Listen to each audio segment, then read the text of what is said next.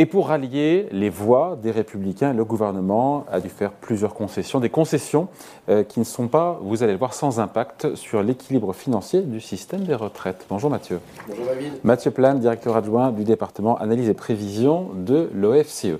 Comme l'a dit la Première ministre, on l'a commenté d'ailleurs ici euh, hier et en début de semaine, les actifs qui ont commencé à travailler euh, entre 20 et 21 ans seront concernés donc par le dispositif de carrière longue. Mmh. Bon, résultat, le nombre de Français donc, qui ne sont plus concernés par le relèvement de l'âge de départ à la retraite de 62 à 64 ans passe avec cette concession de 40 à 50% mmh.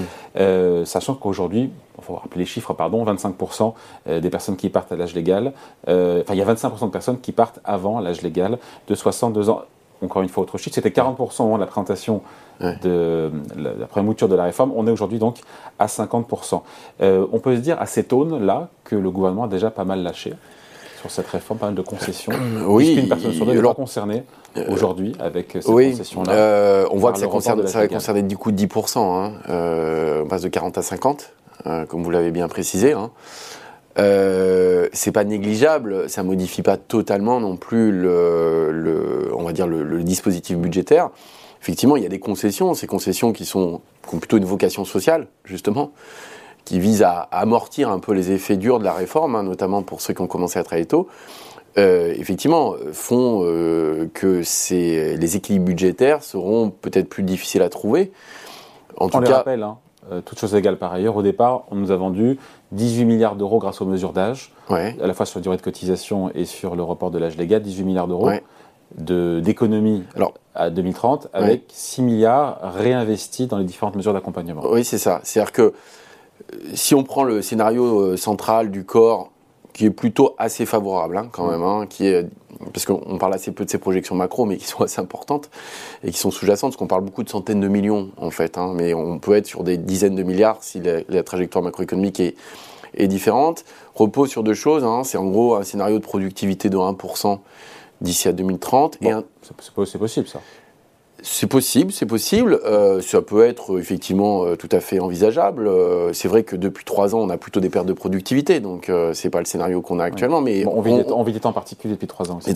Oui, mais du coup, d'ici dix ans, c'est compliqué de savoir où on sera. Mais ok, prenons les 1%. Et l'autre point, à mon avis, qui peut faire peut-être plus de discussion, c'est le taux de chômage à 4,5 quand même. Hein. C'est-à-dire que les, les hypothèses du Conseil d'orientation des retraites sur lesquelles se base le gouvernement, c'est un scénario de productivité à 1% et un taux de chômage à 4,5. Aujourd'hui, on est à un peu plus de 7, hein, donc ça veut dire...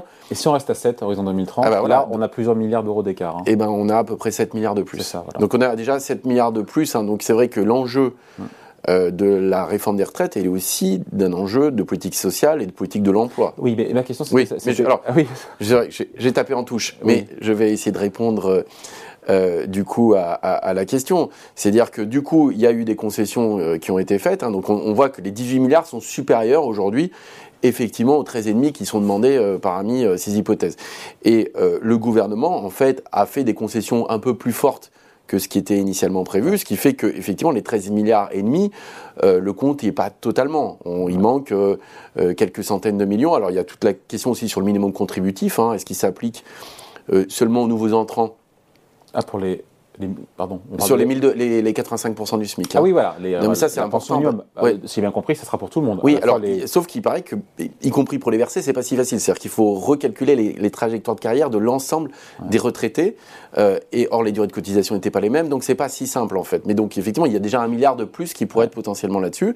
Et puis, il y a euh, ce qui a été accordé, euh, notamment pour, on va dire, en tout cas, des dispositifs de carrière longue, y compris pour les les, plus, les, euh, les, les personnes Aujourd'hui, aujourd'hui c'est un tiers, encore une fois, mm. du gain de la réforme qui a été dépensé, réinvesti dans ces mesures d'accompagnement, carrière longue, mm. pension minimum. Euh, euh, est-ce que l'équilibre est menacé ou pas, encore une fois, en 2030, avec tout ce qui a été, toutes ces concessions qui ont été faites?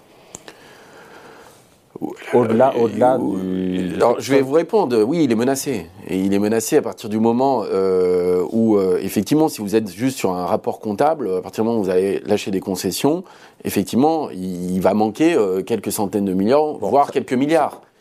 la question, elle est est-ce qu'il y aura des compensations à ça hein? Est-ce qu'il y aura d'autres mesures qui viseront à financer le manque à gagner?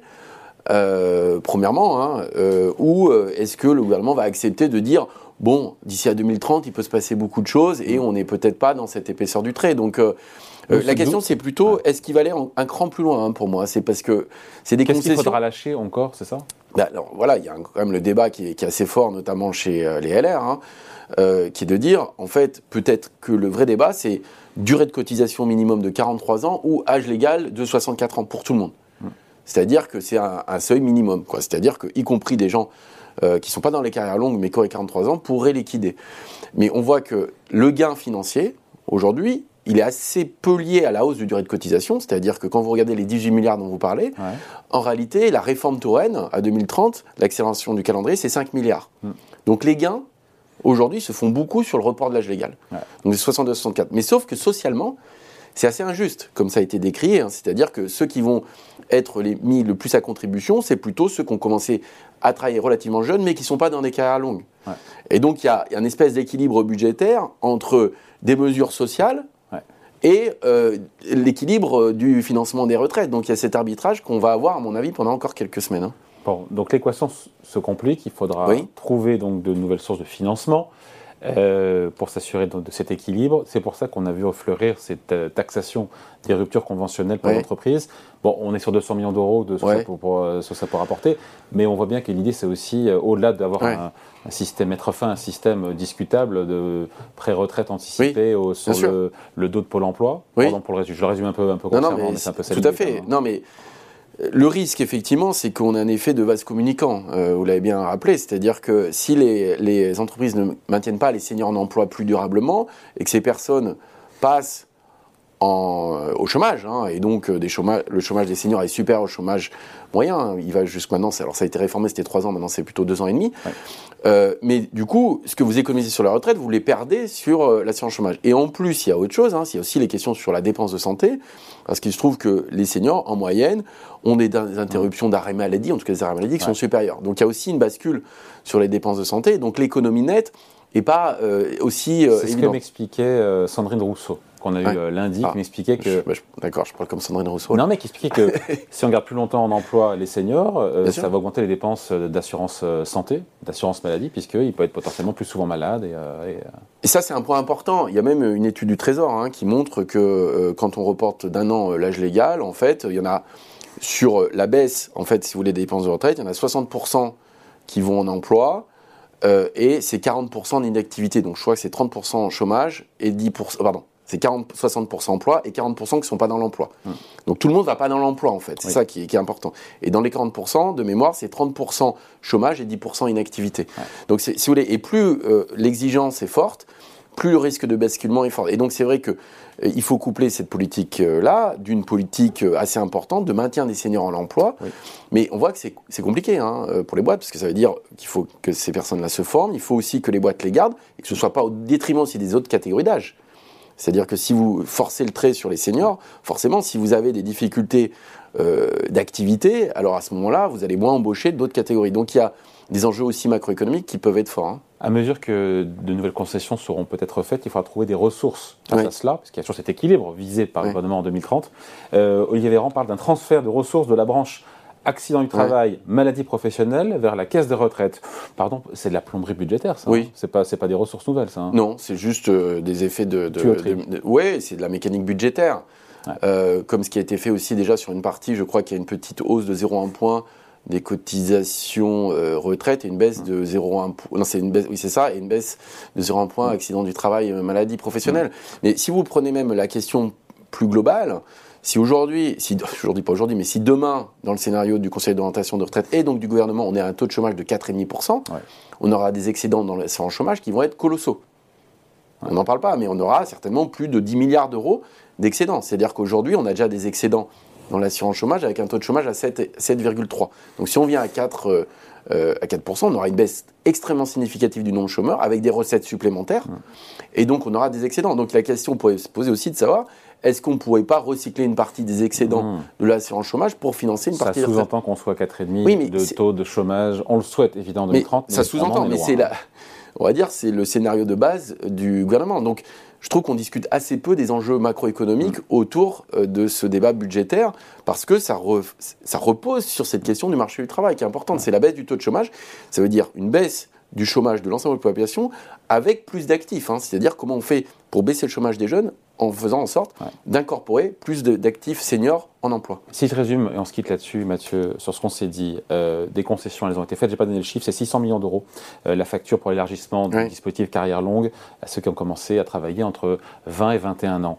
Euh, tout ça fragilise encore une fois l'objectif premier du gouvernement, tel qu'il nous l'a expliqué aujourd'hui, à savoir avoir un équilibre du système des retraites en 2030. Oui, ça, fragilise et on voit bien que le gouvernement est, pris en tenaille entre, faire de la politique, faire de la politique et avoir une majorité et faire des concessions euh, budgétaires. Donc euh, euh, ça c'est un point. Et puis il faut savoir que le gouvernement a aussi mis, des lignes rouges en fait, hein, qui sont assez claires. C'est premièrement, on touche pas à la fiscalité au prélèvement. Hum. Parce qu'on pourrait imaginer une petite baisse des taux de cotisation. Il faut savoir que 0,1 Pardon, vous avez raison. Qu'est-ce qui arrive à l'OFCE Qu'est-ce qui arrive là Pourtant, c'est naturel. C'est les hein. aimants de langage. Euh, donc, une, une, hausse de taux de cotisation de 0,1 point, et à l'inverse, une baisse de 0,1 point. Donc, une hausse de taux de cotisation, c'est à peu près entre 8 et 900 millions. Ouais. Donc, quoi que ça pourrait. Mais c'est une ligne rouge, ça, pour le gouvernement. C'est une ligne rouge. Et l'autre ligne rouge, c'est de ne pas toucher au niveau des pensions des retraités, à leur indexation. Oui. On pourrait imaginer une désindexation partielle, ça non plus. Donc forcément, si vous touchez ni au niveau de vie des retraités, y compris les plus aisés, ni au prélèvement obligatoire, il vous reste effectivement que soit la durée de cotisation, mais on voit qu'on l'a déjà fait avec les, sur soit le l'âge légal. Et donc ça limite beaucoup les possibilités d'ajustement. L'équation se complique quand même. Bon voilà, merci beaucoup. Explication signée Mathieu Plane, directeur adjoint du département des prévisions de l'OFCE. Merci Mathieu. Merci David.